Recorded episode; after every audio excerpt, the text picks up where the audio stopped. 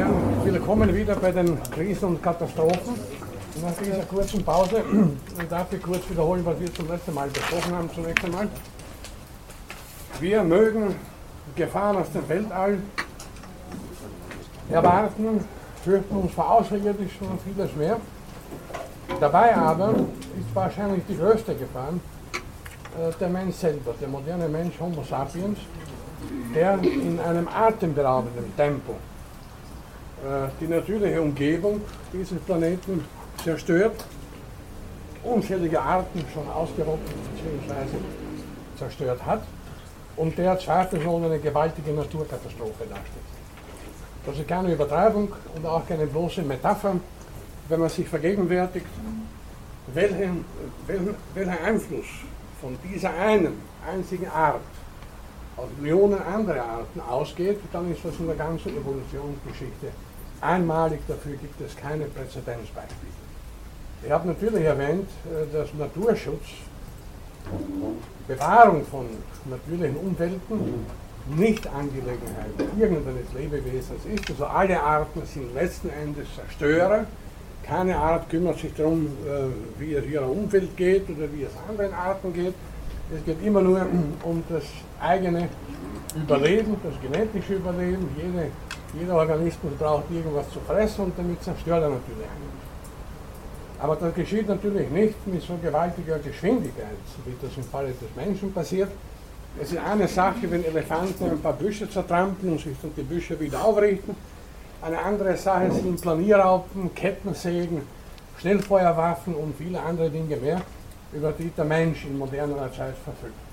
Aber, wie gesagt, der Prozess der Ausrottung unter Anführungszeichen, kommt der noch darauf zurück, von Arten begann nicht erst etwa im letzten oder vorletzten Jahrhundert mit der Industrialisierung, sondern schon viel früher, äh, nach der letzten Eiszeit, sind eine ganze Reihe, vor allem von Großtieren, ausgestorben auf verschiedenen Kontinenten, interessanterweise immer dann, wenn sie dort Menschen, äh, Menschen angesiedelt haben.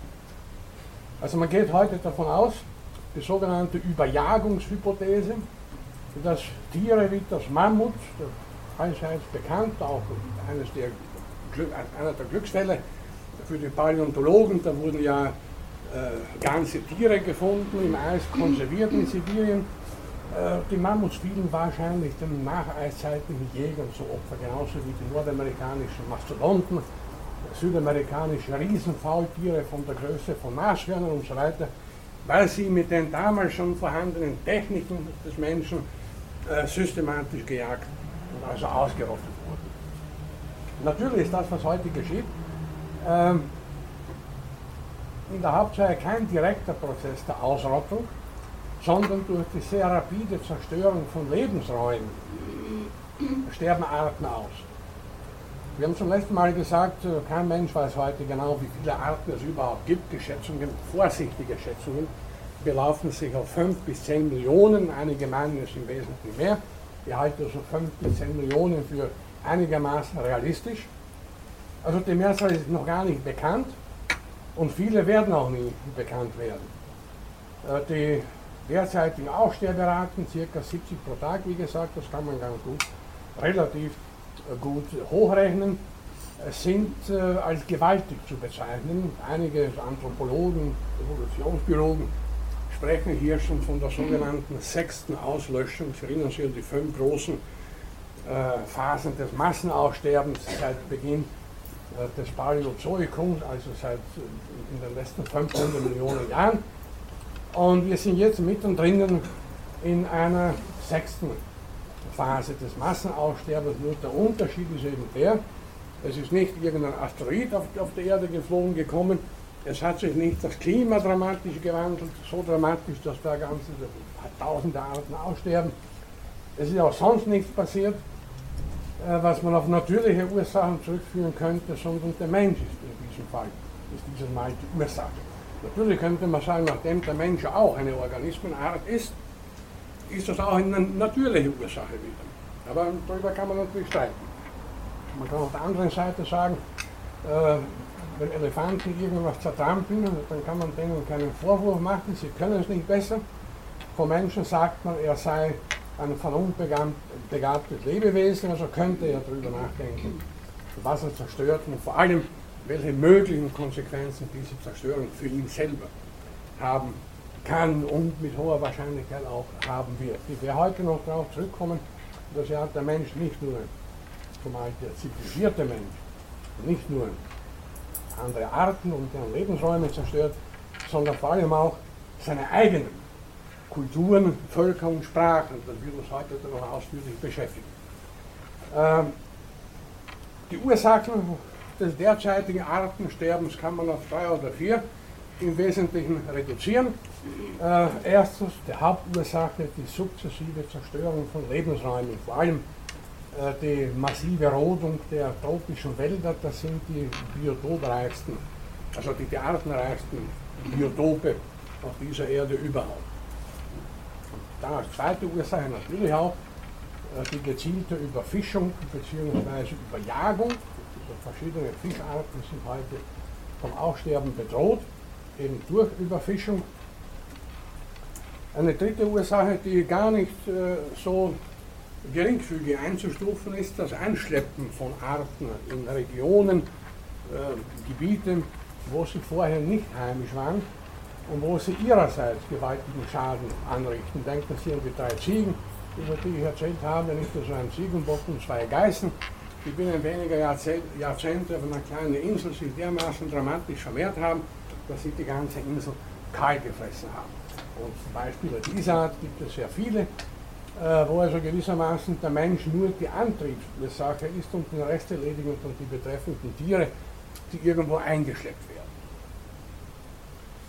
Ergänzen muss man natürlich noch hinzufügen, dass für manche Tierarten unsere Zivilisation sehr günstige Umstände bietet. Das sind die sogenannten Kulturfolger. Denken Sie an die Ratten beispielsweise. Ich weiß nicht, kein Mensch weiß das, wie viele Ratten es in Wien gibt. Wahrscheinlich mehr als menschliche Bewohner. Ungeheuer anpassungsfähige Tiere, hoher Vermehrungsrate, die sind kaum umzubringen, die profitieren von der Zivilisation denken Sie an Tauben, mit vielen Wehen, überall sehen Sie Tauben. Eine andere Art, die auch sehr lernfähig und intelligent ist und sehr rasch gelernt hat, äh, die Zivilisation zu nutzen, ist das Wildschwein. Wildschweine dringen heute in Vororte von Städten ein und, und, und in, in Stadtrandsiedlungen, wühlen dort in Gartenbeeten herum, werfen Mülltonnen um und fressen sich dort voll. Das sind ja alles Fresser und das sind mancher Orten schon zur Plage und zum Ärger geworden. Dann ist zu überlegen, wir kommen darauf noch bei anderer Gelegenheit zurück, Naturschutz. Äh, auch manche Naturschützer richten in der Natur mehr Schaden an, als sie eigentlich wollen, beziehungsweise das Gegenteil von dem, was sie bezwecken. Man kann darüber streiten, zum Beispiel, wie sinnvoll es ist, Tiere irgendwo wieder anzusiedeln, wo sie seit Jahrhunderten nicht mehr gelebt haben. Denken Sie an die Biber hier in Niederösterreich, da gibt es immer wieder Berichte und Ärger. Die vermehren sich sehr äh, günstig, dass sie nicht abgeschossen werden dürfen oder jedenfalls nur minimal, soweit ich weiß. Und natürlich fällen die Biber Bäume und, und leiten kleine Gewässer um und andere Dinge mehr und richten daher auch einen ökologischen Schaden an. Man kann das Verhalten der Biber nicht ändern. Man kann dann nicht sagen, bitte, ihr dürft hier bleiben, aber mag nicht die Bäume an. Äh, die werden so weitermachen, wie sie gewohnt sind. Also wie gesagt, einige Arten, aber das sind nur relativ wenige, äh, bietet unsere Zivilisation zweifelsohne äh, sogar hohe Vorteile und sehr günstige Lebensumstände. Vor allem in Bezug auf die Ernährung. Wir werfen ja ungemein viel Nahrungsmittel weg und so weiter und da sind auch so viele ein willkommenes Fressen. Also, Insgesamt, wie gesagt, ist die heutige Aussterbensrate von Tieren, auch Pflanzen natürlich, nur die Tiere sind zahlenmäßig, was die Arten betrifft, weit in der Überzahl, ist die Aussterbensquote heute enorm hoch. Die Aussterbensgeschwindigkeit wahrscheinlich oder ziemlich höher, so, ziemlich sicher sogar, wesentlich höher als in den früheren Phasen des Massenaussterbens, wofür Jahrtausende oder Jahrhunderttausende äh, in Frage, in Betracht gezogen werden müssen, während der Prozess, wenn wir in der Eiszeit beginnen, der Zerstörungsprozess durch den Menschen ja erst ungefähr 15 bis äh, maximal 20.000 Jahre äh, dauert und natürlich vor allem in den letzten paar Jahrhunderten ganz massiv beschleunigt wurde. Natürlich kann man hier die, die ganze Technologie und so weiter noch mit anführen. Äh, man muss sich vergegenwärtigen, wie viele Autos heute herumfahren. Ich weiß nicht, wie viele es weltweit sind, aber eine enorme Zahl natürlich. Und auch hier sind viele Dummheiten zu beobachten. Wir sind in Wien etwa oder auch in anderen Großstädten auf der Straße stehen und schauen. Und die meisten, in den meisten Autos sitzt nur eine Person. Man fährt oft auch nur von der Währinger Straße zum Schottentor hinüber. Kann man zu Fuß problemlos zurücklegen. Wir sind ja geborene Läufer, nebenbei gesagt, unsere prähistorischen Vorfahren haben, so hat man errechnet, wahrscheinlich durchaus plausibel, pro Tag durchschnittlich fünf bis sieben Kilometer zu Fuß zurückgelegt. Natürlich, wenn Sie irgendwo genug zu fressen gefunden haben, blieben Sie dort. Anstrengend wollten die naturgemäß vermeiden. Leerläufe haben sie nicht produziert, einen Stadtmarathon hätten sie nicht verstanden, weil keine Beute zu fangen war, wo laufen die 5000 Leute oder 10.000 eigentlich hin. Äh, aber insgesamt, äh, nachdem die Natur ihnen ja nicht gerade ein Paradies geschenkt hat, waren sie gezwungen, äh, sich viel zu bewegen. Und das fehlt den meisten von uns heute und daher, ich sage das immer wieder, wird das ist ja hinreichend bekannt, und daher leben heute Kardiologen ganz gut und Gesundheitsberater und Pharmafirmen und vieles andere mehr. Also alles hat natürlich für bestimmte Leute auch Vorteile. Denken Sie daran, wie viele Flugzeuge heute herumfliegen. In Europa landen und starten täglich ca. 30.000, in Nordamerika ca. 40.000, in anderen Kontinenten weiß ich nicht, aber eine enorme Zahl. Dann denken Sie an die ungemein rasch sich ausbreitenden sogenannten Megastädte. Städte mit über 5 Millionen Einwohnern. Überhaupt auf der Südhalbkugel. Städte, die bis vor 100 Jahren mehr oder weniger noch Dorfcharakter hatten oder Charakter von Kleinstädten, haben heute 5, 10, 15 Millionen Einwohner, was sich natürlich auch auf die ganze Umgebung negativ auswirkt. Weil ja viele dieser Städte auch nicht über entsprechende Abwasserkanäle und so weiter verfügen.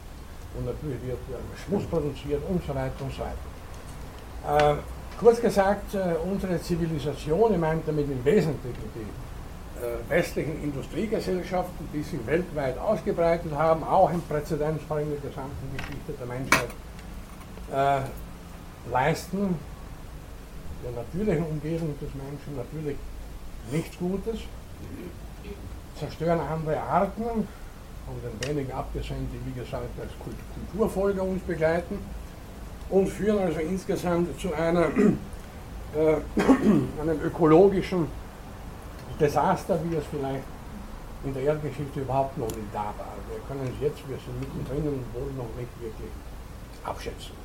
Kein Mensch kann heute genau sagen, was sein wird, wenn die tropischen Regenwälder zu Gänze abgeholzt werden sollten. Was das für Auswirkungen haben wird auf die gesamte Atmosphäre, kann sich kein Mensch wirklich vorstellen. Und das ist das Interessante in unserer gesamten Ökonomie im weitesten Sinne, äh, dass wir nie die Konsequenzen abschätzen bzw. abzuschätzen vermögen.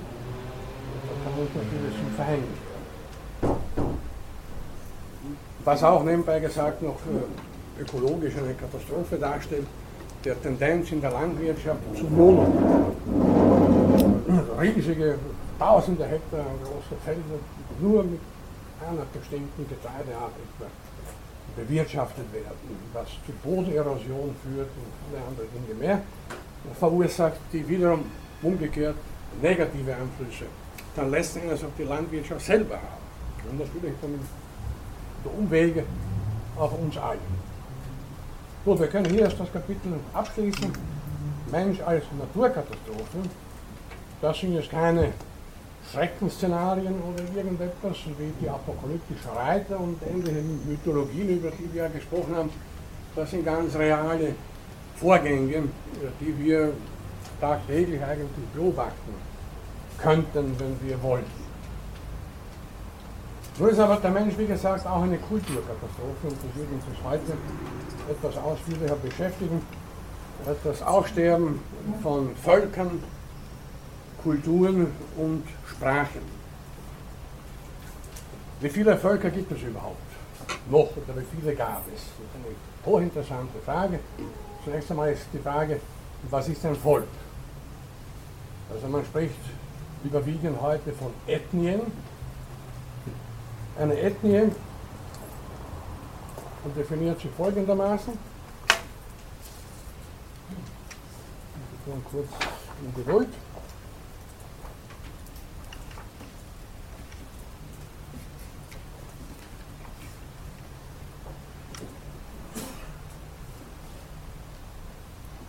Ganz allgemein. Eine Gesellschaft, deren Mitglieder miteinander relativ eng, relativ eng genetisch verwandt sind und oder eine Sprachgemeinschaft bilden und unabhängig von politischen bzw. nationalen Grenzen existieren. Ein Volk, eine Ethnie kann äh, sowohl in Kanada als auch in den USA existieren, sowohl in der Slowakei als auch in, in, in Burgenland. Also das ist unabhängig von, von politisch gebildeten Staatsgrenzen. Die Angehörigen eines Volkes gehören derselben Kultur an. Wenn also vom Sterben der Völker die Rede ist, wie es hier dann der Fall sein wird, äh, dann ist zugleich die Rede vom Erlöschen von Kulturen, Traditionen, die Menschen durch bestimmte Sitten, Rituale etc äh, Moralvorstellungen, feste Kommunikationsformen mehr oder weniger eng miteinander verbinden. So, wie viele solcher Ethnien gibt es oder mag es geben? Äh, das ist eine sehr, sehr schwierige Frage. Vielleicht zunächst ein Blick in die, auf die Geschichte.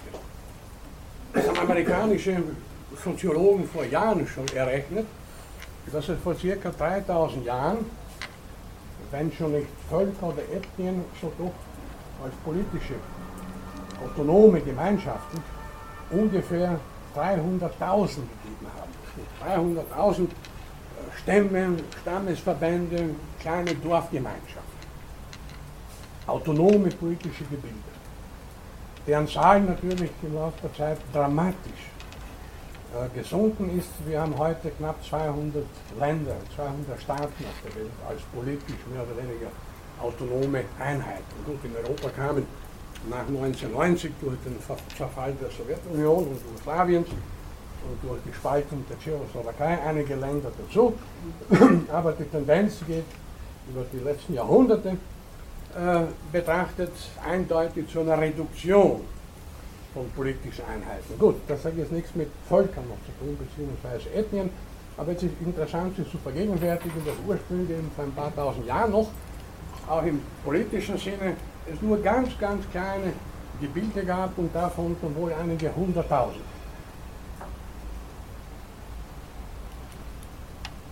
Die Zahl der Völker, die Zahl der Ethnien heute, es sind ungefähr etwas über 5000. Zum Mitschreiben, das ist kein Prüfungsstoff, der gesagt, der weiß auch nicht auswendig. Aber es ist ganz interessant, sich das vielleicht zu vergegenwärtigen. Also es ist die Rede von indigenen Völkern. Also indigene Völker sind die, die in einer bestimmten Region heimisch sind. Mehr oder weniger immer dort waren, also Einheimische, ganz allgemein gesagt. Die Deren Zahl hat man insgesamt weltweit mit 5291 errechnet. Allerdings stammt die Zahl aus den späten 1990er Jahren. Da könnte sich inzwischen was geändert haben, aber jetzt 10 mehr oder weniger soll hier nicht von Bedeutung sein. Auch Nordamerika entfallen dabei 250. Das sind natürlich Indianer, ich komme Indianer noch zurück. Lateinamerika einschließlich Karibik sind es 800 ehemalige Sowjetunion, vor allem Sibirien, ca. 135, kleine Völkerschaften wie Tschukchen und was es da alles gibt, äh, in ziemlich kleiner Zahl. Auf China und Japan entfallen 56, also relativ wenige. Auf dem pazifischen Raum, die pazifische Inselwelt, sehr viele, 750, meistens ganz kleine, also relativ wenige. Individuen bestehende Ethnien oder Völker. Südasien, Indien vor allem sind es 700. Südostasien, also Malaysia, Indonesien und so weiter 500. Australien und Neuseeland noch 100. Und das wird nicht weiter überrascht, in Afrika 2000. Das ist der Kontinent, auf dem noch die meisten indigenen Völker beheimatet sind, wird dort auch noch unter allen Kontinenten noch auch die meisten Stammesgesellschaften existieren. Also circa 5291 haben wir circa 5300, 5200 bis 5300 Ethnien bzw. Indigene, indigene Völker gibt es. Diese, und da muss ich vergegenwärtigen, was das für eine kulturelle Vielfalt darstellt, die sich natürlich voneinander nach den Kriterien, die ich vorhin erwähnt habe, unterscheiden. Moralvorstellungen? Religionen, Sprachen, Sitten, Gebräuchen, Ideen über den Ursprung der Welt und so weiter und so weiter, Musiktraditionen, Malereien und vieles andere mehr. Also eine ungeheure kulturelle Vielfalt, die natürlich nicht so gewaltig ist wie die Vielfalt der Arten. Äh, klar, kann sie auch nicht sein, aber doch, wie gesagt, auf kultureller Ebene, auf soziokultureller Ebene gewaltig. Und diese Vielfalt schwindet auch dahin. Wir kommen darauf noch zu sprechen. Hier sind zwei Phänomene zu erwähnen. Erstens der Genozid, Völkermord, der die gesamte Geschichte der Menschheit begleitet. Und zweitens, das ist nicht immer exakt voneinander zu trennen, der Ethnozid. Also während Genozid im strikten Sinne bedeutet, die Ausrottung eines Volkes im biologischen Sinne, die Ausrottung aller Individuen einer bestimmten Ethnie, bedeutet der Ethnozid, dass die Menschen nicht unbedingt biologisch ausgerottet werden, dass aber ihre Kultur zerstört wird. Deren Träger dann entweder assimiliert werden oder zwangsumgesiedelt werden und so weiter. Oder, wir kommen darauf noch zurück, dadurch auch zugrunde gehen. Und deswegen sage ich, das lässt sich schwer voneinander zu trennen. Ein Genozid oder Völkermord führt natürlich automatisch auch zu einem Ethnozid, denn wenn ein ganzes Volk biologisch zerstört ist, kann, kann auch niemand mehr von diesem Volk bestimmte kulturelle Traditionen weiterführen. Ethnozid, wie gesagt, muss nicht immer auch die Zerstörung des Volkes im biologischen Sinne bedeuten, kann es aber durchaus in vielen Fällen schon. Diese, diese zwei Phänomene begleiten, wie gesagt, die gesamte Menschheitsgeschichte. Die Menschen waren früher nicht schlechter oder besser als heute, da hat sich im Großen und Ganzen praktisch nichts verändert, nur der Stil und die Methoden sind natürlich andere geworden. Dazu ein paar Beispiele.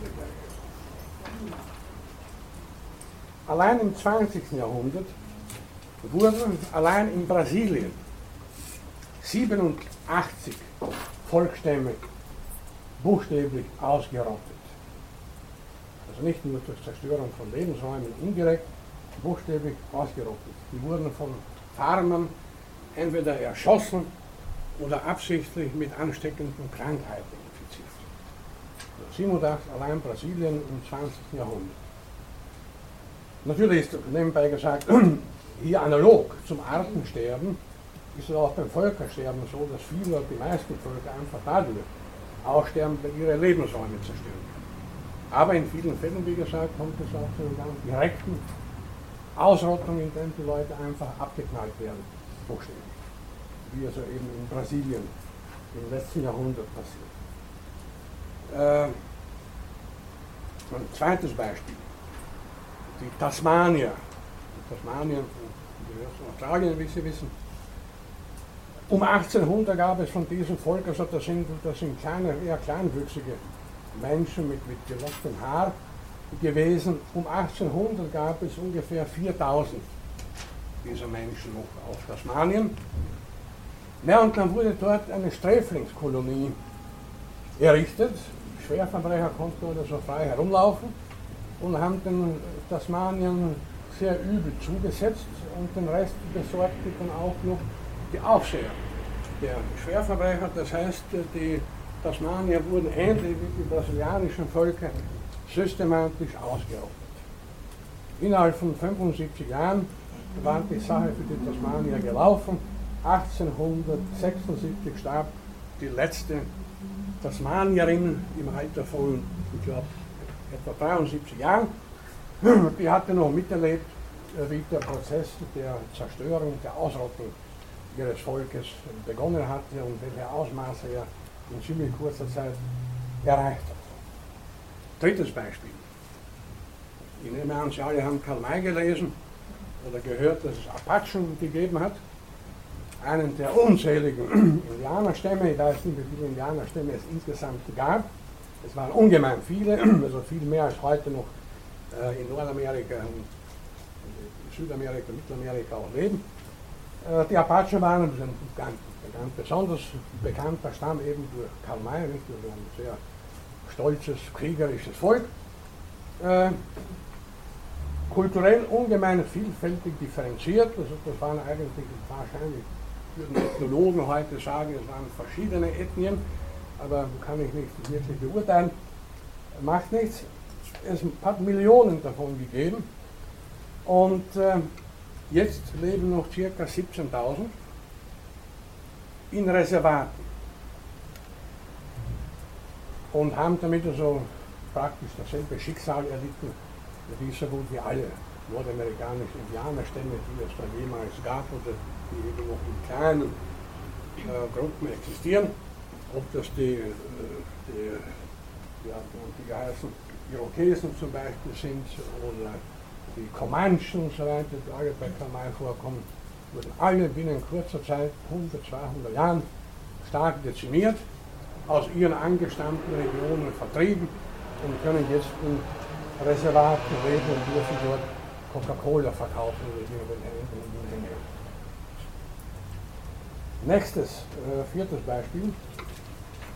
Wir alle kennen, wir alle kennen natürlich äh, aus Bildern und Dokumentationen und so weiter die Eskimo, die sich selber Inuit bezeichnen, heute auch unter der politischen Korrektheit allgemein Inuit bezeichnet werden. Inuit heißt wahre Menschen, das ist nebenbei gesagt immer so gewesen, dass sich die einzelnen Völker, Ethnien im Norden, im Süden, im Osten und im Westen als die eigentlichen wahren Menschen betrachtet haben und sich von den anderen positiv abgehoben haben, aber das nur nebenbei. Also die Inuit, äh, uns allen bekannt, äh, wir assoziieren sie natürlich mit Iglus, mit Schlitten, mit Bären und mit, mit Eisbären und, und Robbenjagd und so weiter und so fort, das ist natürlich nicht mehr der Fall. Die Inuit wurden von einer Blechtonnenzivilisation, könnte man sagen, überrollt, arbeiten heute in Ölfirmen oder ähnlichen Industriebetrieben und haben zwar keinen Genozid, das gibt es ja noch, ca. 100.000 leben noch, erlitten aber einen Ethnozid. Sie haben nicht mehr die Kultur, die sie einst über Jahrhunderte hinweg gepflogen haben. Vor vielen Jahren war ein Artikel im Spiegel, da wird das gut gemerkt, hochinteressant, was es nämlich auch bedeutet, wenn eine bestimmte Ethnie, eine bestimmte Kultur mit der westlichen Zivilisation aufeinander bleibt. Als die ersten Ölfirmen von Kanadiern äh, errichtet wurden, ganz im Norden äh, haben wir auch Eskimo, wurden auch Eskimos, Inuit, als Arbeiter angestellt. Da wurde folgendes berichtet, in einer dieser Firmen gab es drei oder vier Eskimos, Inuit. Wir haben am ersten Tag ganz begeistert gearbeitet, waren dann mit den Pipelines und so weiter ganz äh, positiv äh, verbunden. Am nächsten Tag kamen sie nicht. Am dritten Tag kamen sie wieder, aber erst am Nachmittag. Wir wurden sie natürlich zum Vorarbeiter gerufen oder zum Manager, wie auch immer. Der hat sie zur Rede gestellt, was sie sich eigentlich denken. Also gestern waren sie überhaupt nicht da, gleich am zweiten Arbeitstag nicht zu erscheinen, undenkbar. Heute kommen sie ja Stunden zu spät und die haben das nicht verstanden. Ja. Wir machen das ja immer, wenn die Jagd gehen, Kommt darauf an. Also wenn wir sehr hungrig sind, dann ziehen wir schon sehr früh los und wenn nicht, dann ziehen wir gar nicht los, dann bleiben wir im Iglo oder sonst irgendwas. Die haben das überhaupt nicht verstanden. Also das ist natürlich nicht das Lustige für die Inuit, das ist nachvollziehbar, weil die also die waren gewohnt, das ist auch ein völlig anderer Zeitrhythmus, bis ein Seehund äh, aus dem Loch hervorguckt und das kann dauern, da muss man schon Stunden, wenn nicht tagelang geduldig warten. Und jetzt wird von den Menschen verlangt, sie sollen täglich von 9 Uhr in der Früh oder was weiß ich, wann die Firmen dort beginnen, äh, bis 17 Uhr am Fließbank stehen oder irgendwelche Tätigkeiten machen, die ihnen überhaupt völlig sinnlos erscheinen müssen. Übrigens eine interessante, lustige Geschichte, ganz anderer Art, Eskimo. Helmut Falkinger kennen Sie alle nicht, war den alten Kabarettisten, da hat sich ja viele Späße erlaubt, mit Politikern, mit Journalisten vor allem, und hatte einmal in Umlauf gesetzt, äh, dass ein Eskimo aus Grönland den Literaturnobelpreis bekommen hat, der erste Eskimo mit dem Literaturnobelpreis, und dass dieser Eskimo äh, eine Lesereise jetzt durch Europa unternimmt und auch nach Wien kommen wird, um im Rathaus äh, vorzulesen aus seiner Trilogie der ein, äh, einsame Arktis, der brennende Iglu, die Republik der Pinguine. Und tatsächlich fand sie am Westbahnhof, Jahrzehnte weiter schon, eine Abordnung von Reportern, von Journalisten ein, um also den Eskimo, den berühmten Nobelpreisträger, mit der Trilogie zu begrüßen. Und tatsächlich stand jemand aus dem Zug aus, stieg jemand aus dem Zug aus, mit einem dichten, dicken Pelzmantel, Pelzmütze, obwohl es im Sommer war, sehr heiß, und das war Helmut Qualtinger. Also das nur zur Auflockerung äh, innerhalb dieser eher tragischen Angelegenheit. Also wie gesagt, äh, man kann ein Volk biologisch auch am Leben lassen, wie im Falle der Inuit, aber man kann ihre Kultur zerstören, das ist eben der Ethnozid. Ich kenne nur eine Person persönlich, die in Grönland jemand. Ich weiß nicht, ob Sie jemanden kennen. Kennt jemand oder war jemand von Ihnen mal in Grönland? Ja, hat irgendwie wirklich wenig aus erster Hand. Aber einen kenne ich, einen sehr zuverlässigen Beobachter, der war in Grönland vor circa 20 Jahren. Und der hat berichtet, dass also die Inuit erstens praktisch alle alkoholabhängig sind, zweitens sehr aggressiv und drittens völlig verantwortungslos. Äh, das Phänomen kennt man von verschiedenen Völkern, wenn man deren Kulturen, deren Traditionen zerstört, dass die dann auch gewissermaßen ihren Halt verlieren. Da gab es in Afrika ein anderes, ziemlich bekanntes Beispiel, äh, die sogenannte IK, IK geschrieben, was immer das bedeuten mag, äh, die sind eigentlich innerhalb von 100 Jahren nicht ausgerottet worden, sie haben sich selber gewissermaßen. Die Suizidrate stieg dramatisch an, sie haben sich versoffen, aggressiv, gegenseitig erschlagen. Das heißt, es genügte, genügte klingt, klingt das ironisch, äh, der Anstoß von außen und zerstörte ihren Lebensraum, ihre Kultur, ließ sie nur am Leben und den Rest besorgten sie selber. Wie das mit den Inuit weitergehen wird, vermag ich nicht zu sagen. Da müsste man mit Kulturanthropologen bzw. mit, mit Ethnologen drüber reden. Diese wenigen Beispiele mögen natürlich oder zeigen, glaube ich, ziemlich eindeutig, dass in der gesamten Geschichte der Menschheit und zunehmend in den letzten Jahrhunderten Völker primär aufgrund von negativen Außeneinflüssen, die in der Regel von der westlichen Zivilisation kommen, ausgestorben sind, entweder direkt ausgerottet wurden oder kulturell sozusagen so weit ausgehöhlt, dass sie nicht mehr weiter existieren konnten.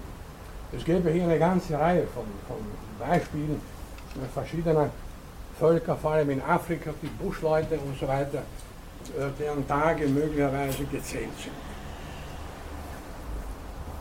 Die Hauptursache, das sind eigentlich ja, drei erinnern sich, was die Hauptursachen beim Aussterben der Arten sind. Hier ist es fast, fast analog.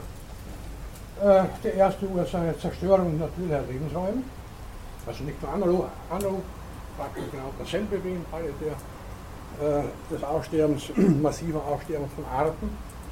Zweitens aber, ich habe schon einmal darauf hingewiesen, es scheint eine Art Naturgesetz zu sein, überall dort, wo eine technisch hochentwickelte Zivilisation auf technisch, technisch weniger hochentwickelte Völker trifft, unterjocht oder zerstört sie diese. Und äh, die dritte Ursache ist natürlich der Zwang oder das Erzwingen, das Aufzwingen einer staatlichen Ordnung über die Ethnien. Inuit, wie gesagt, nicht, also haben sie nicht arrangiert mit den Ölfirmen und so weiter, die hätten sich, die, kann sich ein Volk arrangieren mit einer staatlichen Ordnung. Wir haben damit schon größte Probleme. Und da muss man sich vergegenwärtigen, wie also Völker schaffen, die gewohnt sind, zur Jagd zu gehen und so weiter, die mehr oder weniger autonom leben, äh, die keine Schulpflicht kennen und gar nicht, äh, wie die also unter einer staatlichen Ordnung, die ihnen plötzlich, das sind ja dann keine sehr langen Prozesse, die ihnen plötzlich aufgezwungen wird, wie die darunter leiden müssen. Natürlich hat es in der gesamten Geschichte der Menschheit, bitte wie viele Völker es insgesamt gab, abgesehen von diesen 100.000 verschiedenen politischen Einheiten, das vermochte ich nicht herauszufinden, das weiß auch niemand. Von vielen Völkern hat man natürlich schriftliche Zeugnisse und so weiter, von vielen allerdings nicht. Es sind viele schriftlose Völker dabei, die haben nichts hinterlassen. Die wird man vielleicht auch nie kennenlernen.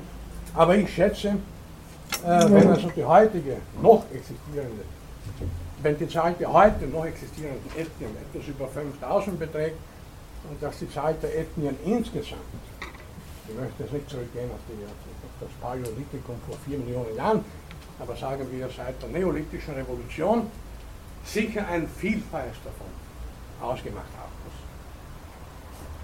Denn von den Völkern des Altertums, abgesehen von den allseits bekannten, die wir im Geschichtsunterricht natürlich kennengelernt haben, die alten Ägypter, die alten Babylonier, Sumerer, Assyrer und, und, und Phönizier und so weiter, abgesehen von diesen Bekannten, ich könnte jetzt, wenn ich sie aufzählen sollte, die mir anfallen, käme ich nicht noch mehr als einen, ein Dutzend wahrscheinlich, äh, muss es natürlich Tausende kleinere Völker gegeben haben, ohne schriftliche Überlieferung, äh, vielleicht haben sie Artefakte hinterlassen, die die Archäologen hochkompliziert rekonstruieren können. Äh, aber sonst sind die ein für alle Mal verschwunden. Natürlich könnte man auch hier sagen, dass sie analog zum Aussterben der Arten, Arten sterben auch aus und sind ausgestorben, bevor der Mensch sie ausgerottet hat oder auszurotten begann. Man könnte sagen, halt analog dazu ist auch in der kulturellen Evolution und das Aussterben von Völkern ein durchaus natürlicher Vorgang, aufgrund von Naturkatastrophen zum Beispiel, aufgrund von klimatischen Veränderungen. Aber in der Hauptsache scheint es doch so zu sein, äh, dass Völker aussterben, wenn sie von anderen dominanteren Völkern überrannt, unterjocht oder eben in vielen Fällen buchstäblich ausgerottet werden im Sinne des Genozids. Eine Randbemerkung hier noch natürlich äh, ausgehend ist von der europäischen Perspektive. Äh, Europäer haben die ganze Welt erobert letzten Endes. Äh, es hat der schon einmal zitierte amerikanische Evolutionsbüro die Diamond die Frage aufgeworfen, warum haben Europäer Amerika besiedelt und warum sind Indianer nicht nach England gekommen oder nach Spanien. Das hat unterschiedliche Gründe. Europäer hatten eine andere Technologie und haben überall hin exportiert. Europäer hätten sich beispielsweise in Australien unter extremen Temperaturen, die dort herrschen, in der höchsten Region 40 Grad Celsius, ohne ihre Technologie nicht behauptet. Aber sie haben die Technologie mitgebracht. Sie haben Jagdwaffen mitgebracht mit großen Händen oder mit, mit Boomerangs etc. Hätten Engländer und, und, und äh, Portugiesen und Spanier und so weiter größte Schwierigkeiten hätten dort nicht überlebt. Überlebt haben sie mit der aus Europa importierten, äh, schon hochkomplexen Technologie, Waffentechnik vor allem, äh, mit der sie natürlich allen Eingeborenen, allen Einheimischen, allen indigenen Völkern haushoch überlebt haben. Gut, Äh, Im Wesentlichen also ein in der Geschichte sehr, in den letzten Jahrhunderten vor allem, sehr gut nachvollziehbarer Vorgang, das Vordringen der Zivilisation westlicher Prägung in alle Gebiete, alle Regionen dieser Erde bis zum letzten Winkel mit der Tendenz, die dort heimischen, indigenen Völker entweder ganz auszurotten oder zu verjagen, umzusiedeln oder eben unter eine Zwangsordnung einzuordnen und vieles mehr. Was natürlich dazu führt, äh, dass äh, die Stunde vieler der noch existierenden über 5000 Ethnien äh, gezählt ist. Und damit komme ich zum Aussterben der Sprache. Das ist eine ganz interessante Angelegenheit. was schätzen Sie, wie viele Sprachen es gibt, die heute gesprochen werden? 3000? Ja, 3000 entspricht auch einigen Schätzungen, aber es ist nicht richtig.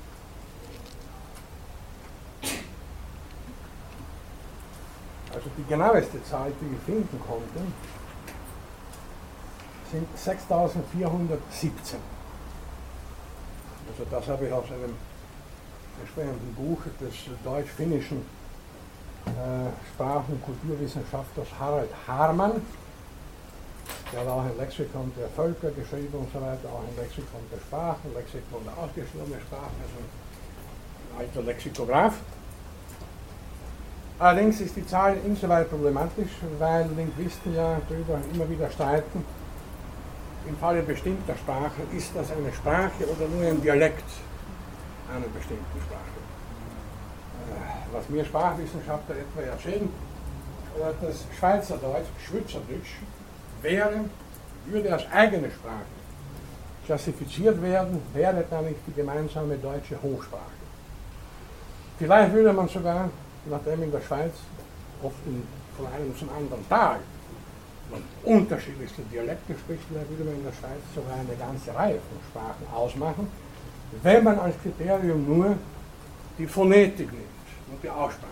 Aber nachdem es eben eine gemeinsame Schriftsprache gibt mit den Deutschen und den Österreichern, wird der Schweizerdeutsch üblicherweise als eine äh, Variante des Deutschen und nicht als eine eigene Sprache und betrachte allenfalls eben als ein Dialekt. Also 6417, ungefähr 6400 sollen es sein.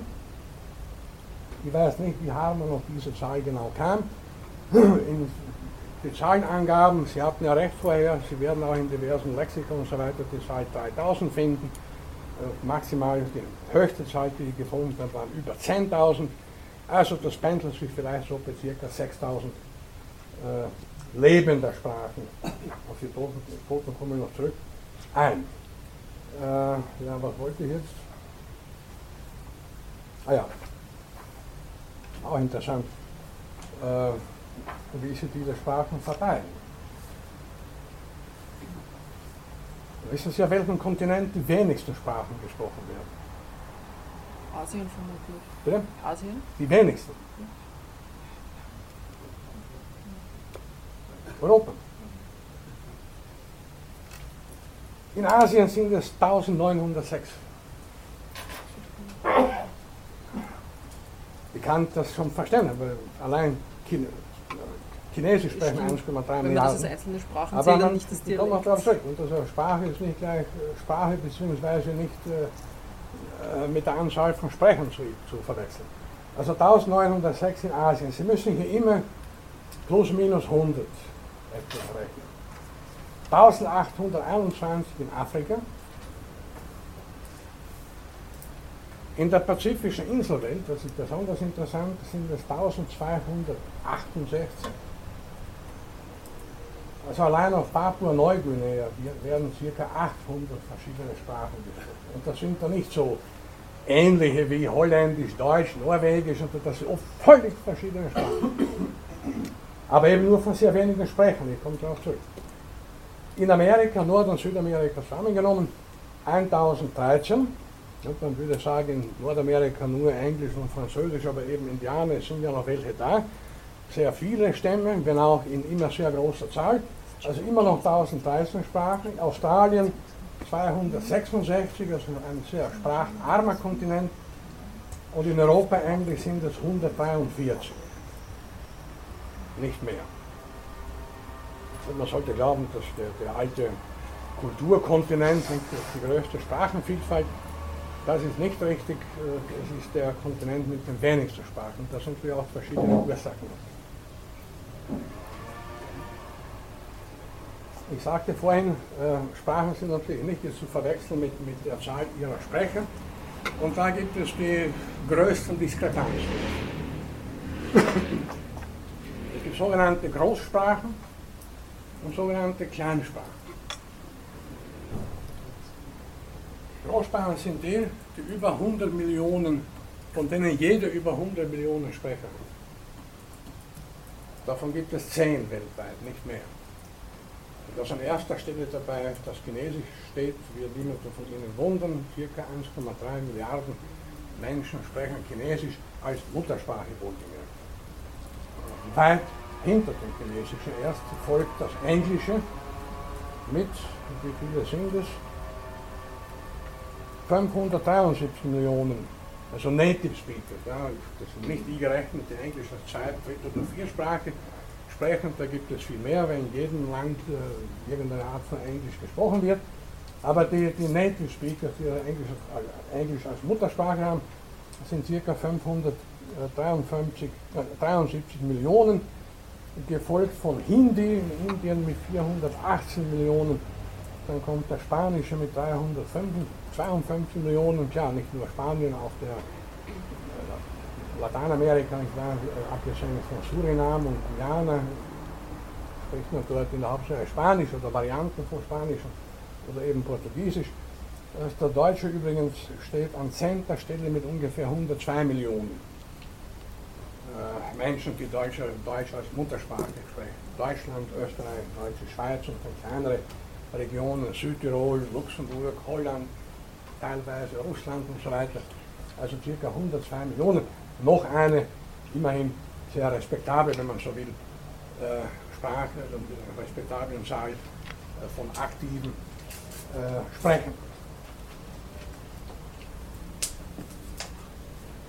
Von den über 6000 Sprachen insgesamt sind es, und hier beachte man bitte die Diskrepanz, sind nur 10 Großsprachen, hingegen über 2000 Kleinsprachen. So, kommt man drauf, diese, so kann man von diesen Zahlen verstehen, ungeheure, ungeheure Zahl von Sprachen bestimmten Kontinenten, weil es sich oft oder in vielen Fällen um Kleinsprachen handelt. Und Kleinsprachen werden von Linguisten definiert als Sprachen, äh, die nur 1000 oder weniger aktive Sprecher haben. Und das ist eine äußerst spannende Sache. Ich werde Ihnen hier keine endlosen Tabellen präsentieren, aber auf eines hinweisen. Auch hier sind die Zahlen nicht ganz aktuell, können sie gar nicht sein, aber so aus dem späten, aus dem, dem beginnenden 21. Jahrhundert, 10, 12 Jahre, äh, gab es eine ganze Reihe von Kleinsprachen, von denen einige noch zwei, drei oder nur einen aktiven Sprecher hatten. Falls der damals schon relativ alt war und inzwischen also bei ihm die Natur ungünstig eingegriffen hat, ist diese Sprache, sind diese Sprachen inzwischen ausgestorben. Ich habe vor Jahren mal mit einem Linguisten gesprochen, weil es gibt ja auch hier Bemühungen ganz ähnlich wie im Falle der Biodiversität. Retten wir noch die Arten und wie viele gibt es überhaupt noch nicht? Wie können wir sie finden und wie können wir sie rasch klassifizieren, bevor sie aussterben? Ähnlich gibt es natürlich bei Sprachwissenschaften Vorhaben, äh, die Sprachen, die es gewissermaßen im Aussterben begriffen sind, wenn schon nicht zu retten, was in vielen Fällen nicht mehr möglich sein wird, zumindest so weit äh, zu rekonstruieren, damit sie erhalten bleiben. Denn wenn der letzte aktive Sprecher äh, stirbt und niemand, mit dem noch in der Sprache gesprochen hat, ist so klar, dass mit seinem Tod er das ganze Wissen und diese Sprache ins Grab mitgenommen wird. Abermals handelt es sich natürlich hier um Sprachen, die keine Schriftkultur haben. da wird es besonders schwierig für Sprachwissenschaftler, die können die, haben ja auch keine Wörterbücher. Es hat ja niemand diese Sprache jemals gehört. Kennt auch niemand Vokabeln. Jetzt müssen die hingehen, nicht, also Linguisten, und die müssen mit den letzten Überlebenden dieser Sprache versuchen, irgendwie sich zu verständigen, dass der halt sagt, wie irgendwelche Gegenstände in der Sprache bezeichnet werden und wird ein Tonband aufgenommen und so weiter.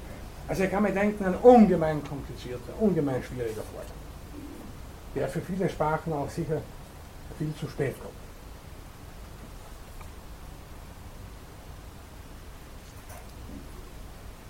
Da gab es beispielsweise nur, das sind Sprachen, von denen ich auch nicht früher gehört habe, die Sprache Rama in Nicaragua, da gab es 1981 noch 15 Sprecher vielleicht heute, wenn das niemand rechtzeitig konserviert hat, ist das vielleicht inzwischen längst ausgestorben. Und von vielen, wie gesagt, gab es noch vor 10, 15 Jahren überhaupt nur noch einen oder zwei aktive Sprecher. Auch hier gilt, wie für Kulturen ganz allgemein, ist es eine ungeheure Vielfalt. Natürlich kann kein Mensch alle Sprachen, die es gibt, beherrschen. Also der größte, was ich weiß, einer der größten Sprachenkenner war der Begründer der Börlitz-Schule, der Charles Börlitz, der soll also 25 Sprachen fließend bis perfekt gesprochen haben. Das konnte wohl kaum jemand nachprüfen. Aber mag sein, irgendein Kardinal im Vatikan vor 200 Jahren soll 52 Sprachen gesprochen haben, darunter etliche tote Sprachen, da konnte man viel weniger noch nachvollziehen. Der von mir erwähnte Harald Harman hat mir persönlich erzählt, er spricht etwa elf bis zwölf Sprachen, auch schon sehr beachtlich. Gut, das sind Leute, die sich ja nur mit Sprachen das ganze Leben lang beschäftigen und Sprachen auch ununterbrochen lernen. Es gibt die Börlitz-Methode, das nebenbei für die, äh, die jetzt begeistert sind und, und äh, eine ganze Reihe von Sprachen vielleicht auch morgen lernen wollen. Am besten geht man vor, indem man sich zunächst einmal vergegenwärtigt, wie viele Wörter einer Fremdsprache man ohnehin schon kennt.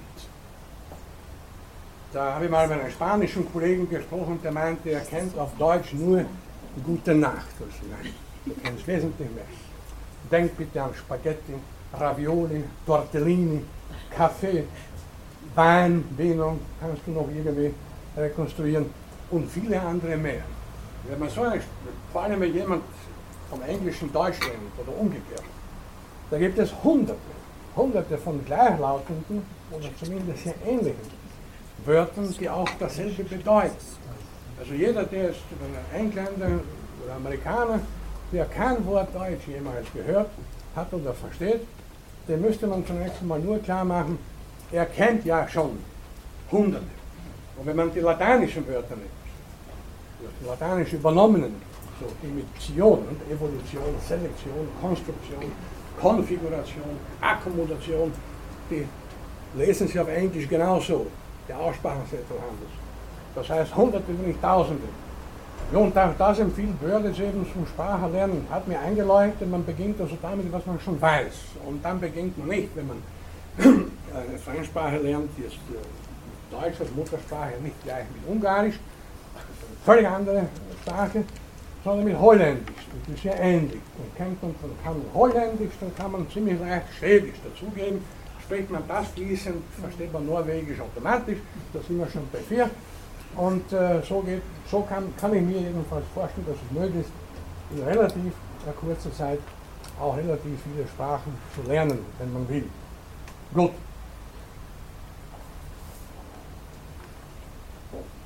Ein Beispiel das für das Aussterben von Sprachen genauso wie für das Aussterben von Kulturen noch nachträglich gilt, äh, sind die Ureinwohner von Japan, die Ainu.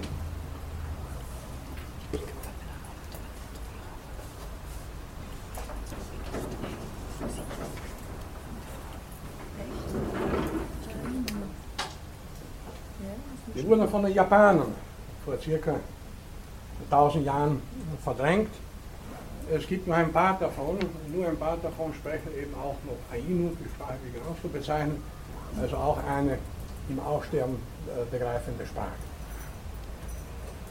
Das habe ich zum letzten Mal jemand von Ihnen gefragt, äh, beim großen Artensterben, ob da nicht auch neue Arten entstehen. Die Antwort ja, statistisch äh, eine Art, zwei Arten pro Jahr, jedes halbe Jahr ein. Statistisch gesehen. Das könnten Sie fragen, entstehen denn keine neuen Völker und keine neuen Sprachen, sterben die nur aus, oder sind die alle von Aufstehbegriffen? Die Antwort ist klar, neue Völker können nicht entstehen.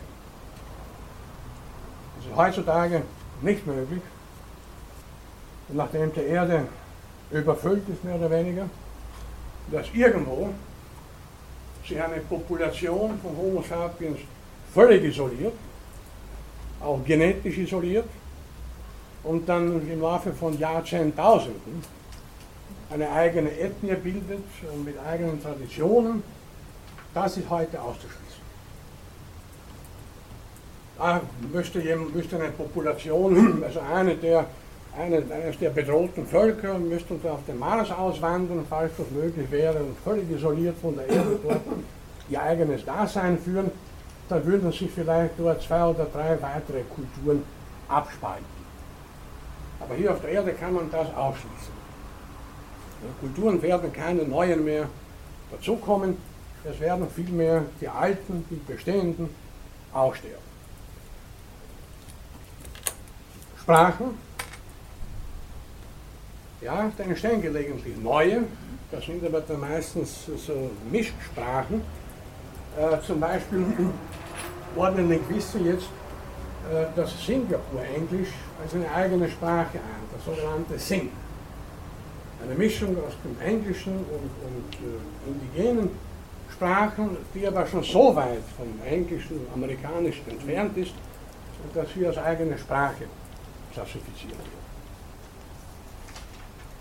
Zum Englischen komme ich dann noch zurück, äh, aber zum Begriff des Aussterbens jetzt noch. Äh, wann ist definitiv ein Volk und eine Sprache ausgestorben? Bei es klar, wie gesagt, im Falle des Genozids, der dann auch die Kultur automatisch zerstört, kann man dann eindeutig von einem ausgestorbenen Volk und einer ausgestorbenen Kultur reden. Hingegen haben viele ausgestorbene Kulturen Spuren hinterlassen, in dem Sinne, dass wir heute noch in unseren Kulturen gebrauchen. Denken Sie an die Erfindung des Zahlensystems, der lateinischen Schrift und vielen anderen mehr. Da leben ja Kulturen nach wie vor in unserer Kultur weiter. Also die sind da nicht im strikten Sinne ausgestorben. Die gibt es zwar nicht mehr als eigene Ethnie, auch nicht als eigene Kultur, aber Teile davon, Elemente davon zumindest, haben sich in anderen Kulturen gehalten. Also ausgestorben ist eine Kultur wirklich nur dann, wenn es keine Spur mehr davon gibt, beziehungsweise schon vielleicht das ein oder andere Ornament oder irgendwelche Bauwerke, die aber keinen Einfluss mehr haben auf andere Kulturen. Bei Sprache analog dazu man spricht von toten und lebenden Sprachen. Äh, tote Sprachen sind die, die wirklich niemand mehr spricht, niemand mehr liest,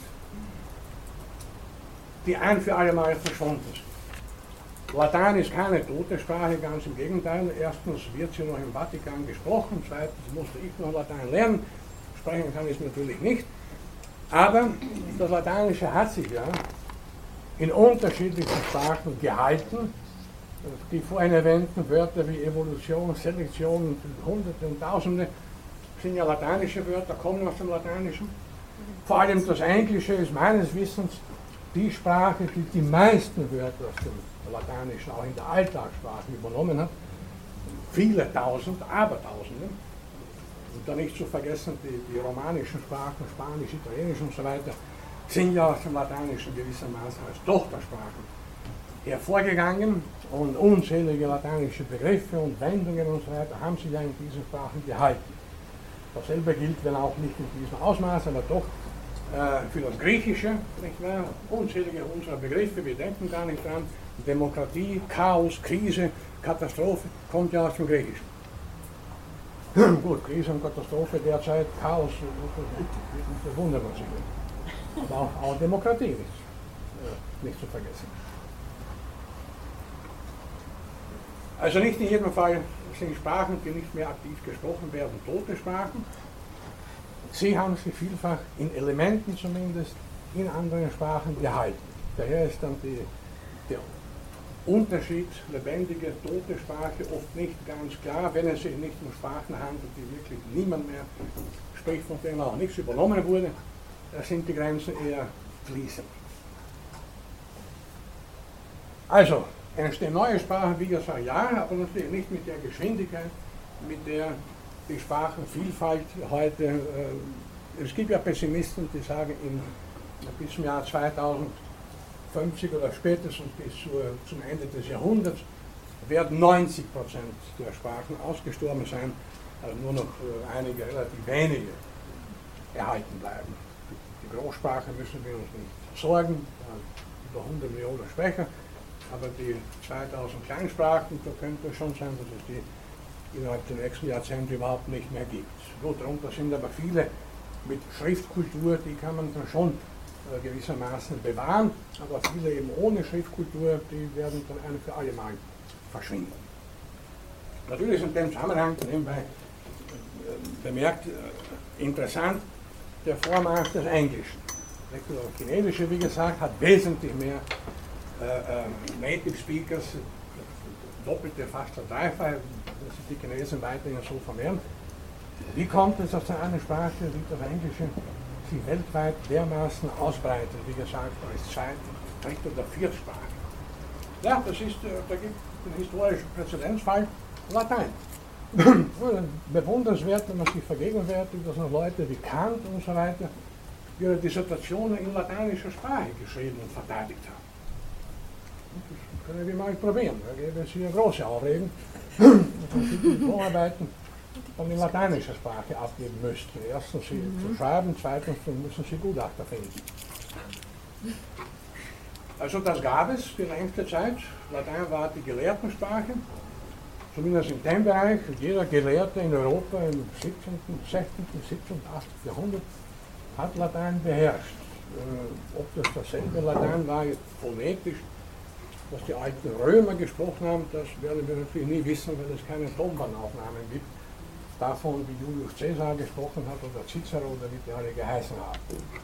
Aber zumindest die Begrifflichkeit, die Begriffe hat man gekannt und wie gesagt äh, publiziert. Es war ja eine Zeit lang ein Sakrileg, eine wissenschaftliche oder philosophische Abhandlung nicht in lateinischer, sondern etwa in englischer oder deutscher Sprache zu veröffentlichen. Das war ja nicht wirklich salonfähig.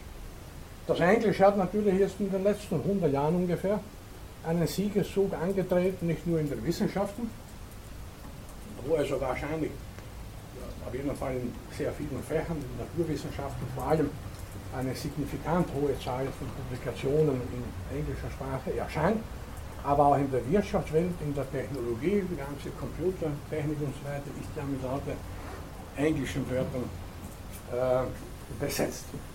Ich darf mir hier aber doch ein paar kritische Bemerkungen erlauben, mit welcher oft auch Dummheit die englische Sprache übernommen wird, und zwar Dummheit deswegen, weil es dann die englische Sprache selber auch nicht gut tut. Es ist nichts dagegen zu sagen, wenn bestimmte Termine im Computerbereich vom Englischen direkt übernommen werden, weil wir keine adäquaten deutschen oder spanischen Wörter dafür haben. Das ist ganz klar total in der gesamten Geschichte so, dass die Völker also von anderen Sprachen Begriffe übernommen haben für Dinge, für die sie selber keine Begriffe hatten. Es haben ja auch die Engländer und Amerikaner viele deutsche Wörter übernommen. Vor nicht allzu langer Zeit erst erzählte mir ein Engländer, dass er kurzem das Wort Schadenfreude im englischen Wörterbuch offizielles englisches Wort. Die Engländer haben mich gewundert, aber offenbar war das so. Die hatten kein adäquates Wort für Schadenfreude.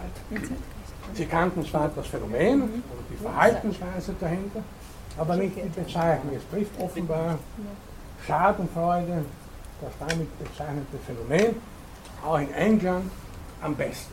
Also gut, diesen Sprachenaustausch gab es natürlich immer. Hat dann hat das heute auch sehr viele skurrile Blüten. Vor ein paar Wochen war ich in Tübingen auf dem Weg vom Hotel zur Universität, kam ich täglich an einem Friseurladen vorbei, der aber nicht Friseurladen heißt, sondern Hairpoint. Hairpoint im, Schwabenland. Und bitte, was ist das im Englischen für ein Begriff? Und Herr Mehrmann, Sie, Sie können alles so gut Englisch. Also ich habe zu Hause eines der größten englischen Wörterbücher, die es gibt, den großen Webster, drei Bände im Atlas-Format mit 650.000 englischen Vokabeln. Das Wort Hairpoint gibt es dort nicht. Es gibt den Hairstylist und das weiß der Teufel was alles. Aber Hairpoint hat irgendein Spezialist erfunden, so wie überhaupt es auffällt.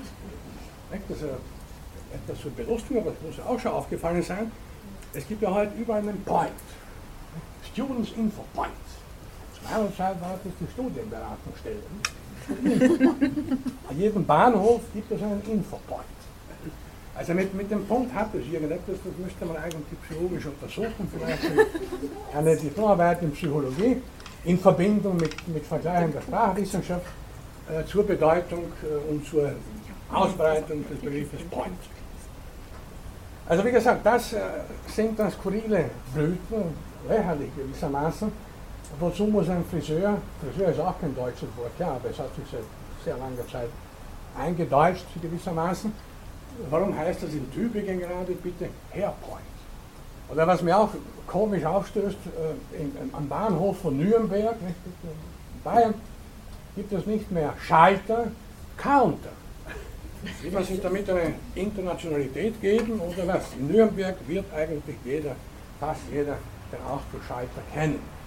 Und wer den Ausdruck nicht kennt, der braucht auch nicht Counter, weil jemand, der reist, Bahnhöfe kennt, Schalter automatisch identifizieren kann. Die muss man gar nicht bezeichnen. Airpoint und Counter, im Schwabenland und im Bayern.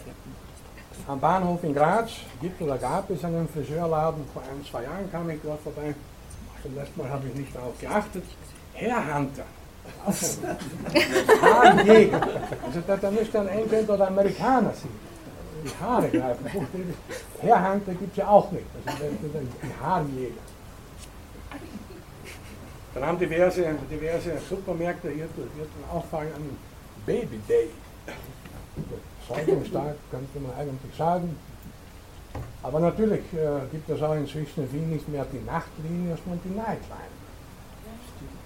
Also hier und, oder es gibt, es gibt ja auch keine, keine Veranstaltungen mehr, es gibt nur noch Events. Ein Event ist ja wahrscheinlich doch auch was ganz anderes als ein heurigen Abend. Das muss, man auch prüfen, ob, äh, was, da eine Konnotation dahinter ist. Vor ein paar Jahren habe ich einen Artikel eines äh, Anglisten wohlgemerkt gelesen, der sich über das eben sehr aufgeregt hat. Nämlich, der hatte, der hatte Angst um seine Sprache. Wird übernommen auf eine Art und Weise, äh, die eigentlich nicht geht. Und da gab es eine Untersuchung in Deutschland, äh, da hat die Firma Mercedes äh, Werbung gemacht mit, mit dem natürlich englischen Spruch, nicht? Also, uh, let's feel the difference. Und Differenz haben angeblich bei einer Befragung 85% der Deutschen mit Differential übersetzt. Also füllen wir das Differential. Ich bin kein Autofahrer, aber ich kann mir schon ungefähr unter dem Differential was vorstellen, das sollte man vielleicht lieber nicht anfüllen. Ja, solange also die glauben, äh, dass Differential heißt, macht es ja auch doch überhaupt keinen Sinn, äh, Anglizismen äh, zu kriegen. Und so könnte man natürlich, bitte, das wäre eine eigene Vorlesung, aber das ist jetzt schon vom Thema zu weit weg, äh, wo es auch kleine Katastrophen sind gewissermaßen, so könnte man wohl abendfüllend eine Reihe von Beispielen machen, nur die Augen auf und schauen Sie äh, die plötzlichen Umbenennungen.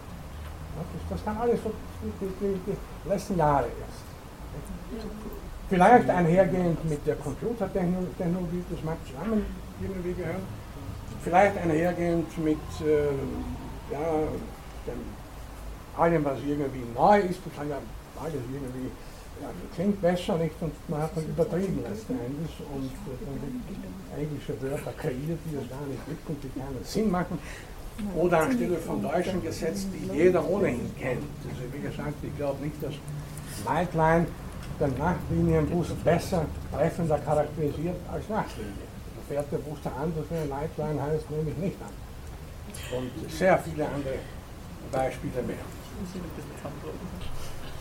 Dass an internationalen Flughäfen äh, auch Englisch Ankündigungen äh, gemacht werden, das mag ja nachvollziehbar sein. Äh, das ist ganz klar, aber wie gesagt, Herhand im, am Bahnhof von Graz finde ich eigentlich ziemlich, ziemlich deplaciert, ziemlich, ziemlich blödsinnig. Und das hat auch zu tun, meine sehr verehrten Damen und Herren, mit einem Phänomen. Das habe ich nicht erfunden, mir fällt nur nicht ein, wer das schon so bezeichnet hat. Ein amerikanischer Soziologe, glaube ich, die Infantilisierung der Gesellschaft. Da waren sie letztlich irgendwo in Wien, hier bei einem Postamt. Mhm. Wer war in den letzten Wochen, und Monaten bei einem Postamt in Wien? Ist wem da irgendwas eingefallen, aufgefallen? Schon lange. Sage schon lange sehr vieles, aber ich weiß jetzt nicht, was Sie meinen. Ja gut, also ich hoffe, ich bin nicht der Einzige, der das beobachtet. äh, wenn es da zwei oder drei Schalter gibt, das ist der Hauptpostamt von Fleischmarkt, die meisten sowieso zu. Ja. Äh, da kommt man in eine Reihe, stellt sich an und dann ist auf dem Fußboden ein gelber Strich. Gleich bin ich da. Oder, die Post ja anfassreich, nicht wahr? Der nächste offene Schalter ist für mich. In meinem, also unter Anführungszeichen, ich besitze ja keines, ich brauche das ja nicht. Aber in meinem Bezirk, im vierten Bezirk, im Postamt, gehen wir sogar so weit, dass nicht nur so steht, der nächste offene Schalter ist für mich, sondern dass an der Seite des Ganges noch eine Tafel angebracht ist, wo dann eine Grafik präsentiert wird, die genau zeigt, wenn man die gelbe Linie übersteigt, wie man dann nach links oder nach rechts geht zum nächsten offenen Schalter. Also entweder äh, ist der, der sich das äh, einfallen ließ, äh, ein moderner Qualtinger, der möchte aber anonym bleiben, oder, gibt drei Möglichkeiten. Die zweite Möglichkeit, der hält alle Postkunden für so blöd, dass er denkt, sie sind nicht imstande, über die gelbe Linie zu steigen und dann nach links oder rechts zu gehen, ohne an der Tafel zu erschauen, wo ist der Schalter und wie schaut der aus. Und die dritte Möglichkeit, der selber ziemlich verblödet. Und hat selber nie irgendwo was gefunden und daher meinte, jetzt müssen wir das genau markieren. Bitte.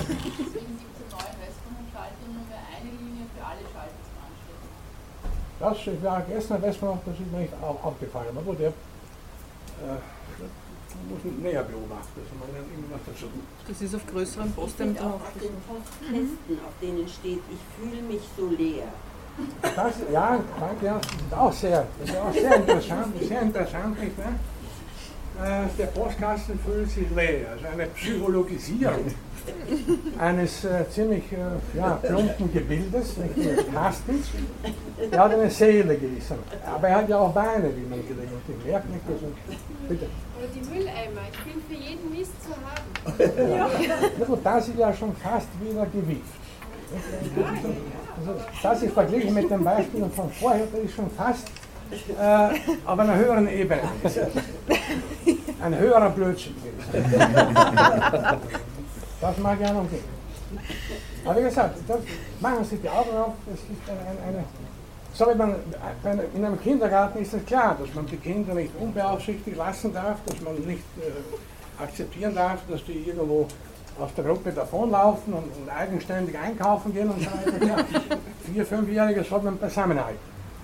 Und mir kommt das halt so vor, dass analog dazu bestimmte unserer Planer und Macher die gesamte Erwachsenenwelt weltweit nicht, dass wir einen Kindergarten gewissermaßen zusammenhalten wollen mit solchen Hinweisen. Was mich persönlich immer ärgert, das sind diese amerikanische Unsitte, die allmählich in den letzten Jahrzehnten auf europäische Flughäfen zuerst, dann auf Bahnhöfe, dann auf Postämter und so weiter übergegriffen hat. Diese, ich weiß nicht, wie sie jetzt heißen, weder auf Deutsch noch auf Englisch, diese Bänder, wo man immer so umgehen muss. Ich verstehe, was ich meine. Ja. Früher kam ich zum Wiener Flughafen, schaut da, wie geht dorthin, sag fertig. Jetzt muss ja auch, wenn keiner dort vor mir steht, Serpentine marschieren. Wundern Sie sich nicht, wenn Sie eines Tages in der Zeitung lesen, Wiener Philosoph, ist ja unauffällig, nur allenfalls, allenfalls für seine materialistischen Umtriebe bekannt, rastet aus und wirft äh, Seile. Das könnte noch passieren. Da muss, muss man eine eine Reisetätigkeit Buche. Bitte? Das ist. Ja. Da muss man Reisetätigkeit in Zukunft etwas ein, einbremsen, damit die Wahrscheinlichkeit, dass ich ausraste, geringer ist. Also, Sie alle verstehen, was ich meine. Und äh, das meine ich aber alles nicht nur als Witz, obwohl es natürlich sehr witzig auch ist, worum es hier geht, um zur, zum Thema zurückzukommen, also Zerstörung von Völkern, Kulturen, Ethnien, Sprachen. Es geht um eine einen Verlust einer ungeheuren Vielfalt, schlicht und einfach. Und zwar ist genau analog zum, zum Verlust der biologischen Vielfalt. Ich habe zum letzten Mal ausdrücklich betont, wir könnten natürlich sagen, bitte, was interessieren uns irgendwelche Schmetterlingsarten in Brasilien und irgendwelche äh, Käfer in Venezuela oder in Südmexiko oder wo auch immer. Gut, erst einmal, warum sollen wir sie zerstören? Die gibt es halt. Könnte umgekehrt sagen, eben, äh, wenn sie einige Leute nicht interessieren, andere interessieren sich aber dafür. Aber entscheidend ist ja hier auch, äh, dass wir uns, indem wir die Natur zu einer Vielfalt glauben, die ja uns, für uns günstig sein kann oder günstig sein könnte. Das alte Beispiel, wir wissen nicht, was im Chitinpanzer irgendeines Käfers in, in Peru für chemische Mittel enthalten sind, die eigentlich helfen würden, Krebs zu besiegen, wo man seit 100 Jahren oder wie lange, weiß ich nicht, forscht und immer noch nicht wirklich eine Lösung gefunden hat. Und vielleicht hat der Käfer diese Lösung, nur kennen wir ihn. Sie verstehen die Pointe nicht. Und kulturelle Vielfalt. Natürlich kann man sagen, bitte sprechen wir uns ab, die alten Phönizier sind ausgestorben, das brauchen wir alles nicht. nicht? Wenn jetzt halt ein paar Ethnien aussterben oder wenn jetzt einige Sprachen verschwinden oder auch viele verschwinden, was soll sich damit ändern? Ja, wenn auch nur noch fünf Sprachen weltweit gesprochen werden würden, Hauptsache wir können uns verständigen, könnte man rein pragmatisch sagen. Aber das finde ich, fände ich, sofern das jemand sagen würde, äh, kein Argument, sondern es geht hier um einen kulturellen Wärmetod, wie ich das bezeichnen möchte. Ich sprach zu Beginn der Vorlesung von eben dem Schreckensszenario des 19. Jahrhunderts, Entropie, der Kältetod des Universums, der hier auf der Erde zum, der Wärmetod des Universums, der hier auf der Erde zum Kältetod der Lebewesen führen würde. Wenn es keine Wärme, Wärme im Universum mehr gibt, dann gibt es auf der Erde nur Kälte, also Kältetod. Analog dazu kann man hier von einem kulturellen Wärme oder wie Sie wollen, Kältetod reden. Denn so wie man in der Landwirtschaft, wie schon gesagt, äh, in der Tendenz also für Monokulturen geht und damit ungeheure Schäden anrichtet, so geht die Tendenz eben dann auch in den Kulturen und in den Sprachen zu einer Art Monokultur, die zumindest im ideellen Sinn vor dem Hintergrund der kulturellen und sprachlichen, sprachlichen Vielfalt einen großen Schaden anrichtet.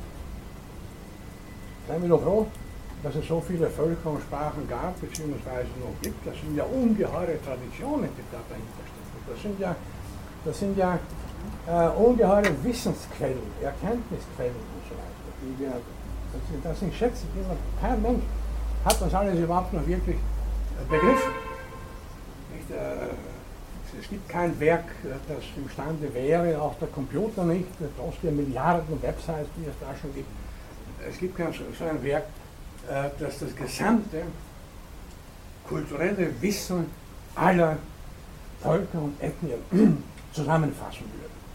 Also ich kenne keines, es kann auch, also das Buch erschienen kann das nicht sein, das müsste diesen ganzen Saal füllen, aber aufgestapelt nebeneinander. Und wie gesagt, auch, auch der Computer scheint mir da nicht dazu imstande zu sein. Und der Computer liefert in der Wikipedia und so weiter eine ungeheure Fülle von disparate Informationen, einige wertvoller, andere weniger wertvoll, aber nicht den gesamten Wissensschatz sämtlicher Völker und Kulturen. Und es wäre also wie gesagt schade, wenn der Prozess, der ja längst eingesetzt hat, so weitergehen, äh, in Zukunft auch so weitergeht und tatsächlich dann eine Fülle, eine weitere Fülle von Sprachen, Kulturen und Völkern verschwindet. Man könnte sich trotzdem abermals noch, damit komme ich, die Zeit läuft heute besonders schnell, äh, zurücklehnen und sagen, gut, äh, die gesamte, in der gesamten Evolutionsgeschichte ist ja nichts weiter passiert, als dass zunächst einmal bei der biologischen Evolution zu bleiben, als dass Arten ausgestorben sind und, sie wieder neue erschienen. Das gehört ja dazu, was regen wir uns auf? Warum wollen wir heute den Status quo bewahren? Also die Arten, die es noch gibt. Aus der Perspektive der Evolution ist das eigentlich nicht argumentierbar, weil in der Evolution Arten nicht bewahrt wurden. Nur einige hatten Glück und sind länger geblieben als andere. Und es gab niemanden, der da gewissermaßen eine hütende Hand gereicht hätte und, und dafür gesorgt hätte, dass Spezies erhalten bleiben. Na gut, äh, das wäre eine mögliche Argumentation. Eine andere aber, die ich eher bevorzugen würde, ist, in der Evolution hat ja noch nie irgendwer über etwas nachgedacht.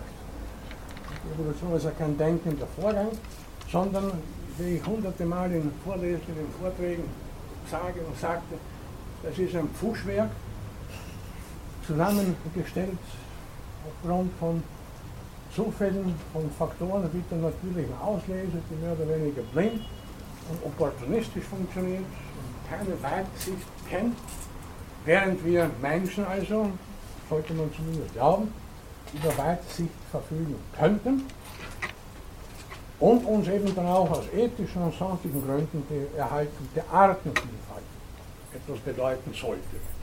Im Falle der kulturellen Evolution, also im Falle der Evolution von Völkern, Ethnien, Sprachen, Traditionen, was halt einfach dazugehört, könnte man auch sagen, ja gut, immer wieder haben in der überlieferten Geschichte, soweit wir sie kennen, die letzten 10, 8, 10, 12.000 Jahre, seit man von Kulturen im engeren Sinne, Hochkulturen sprechen kann, haben ja immer bestimmte Kulturen andere verdrängt. Das ist auch nichts Neues. Und da sind Kulturen und Völker ausgestorben aufgrund von Naturkatastrophen, auch das hat es immer wieder gegeben, wenn auch, wie gesagt, in viel kürzeren Zeiträumen als im Falle der biologischen Evolution. Aber auch das wäre kein Argument, und hier sind wir dann noch stärker im ethischen Bereich.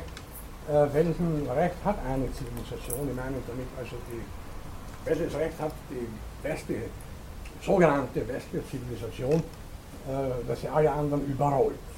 Vor allem, wenn die das nicht wollen. Darüber natürlich nachzudenken wäre Gegenstand einer eigenen Vorlesung, eines eigenen Seminars. Ich schließe hier damit, dass wir also bei alten Schreckensszenarien und apokalyptischen Szenarien, Untergangsszenarien, Katastrophen und so weiter, hier mal in der heutigen, in der letzten Vorlesung eine, äh, Phänomene von uns haben, die nicht nur Szenarien sind, sondern die sich real abspielen und für die kein anderer Ausdruck als Katastrophe verwendet werden kann und für die die betroffenen Völker durchaus den Ausdruck Apokalypse, wenn sie ihn kennen würden, gebrauchen würden, die werden schon eigene Begriffe dafür haben.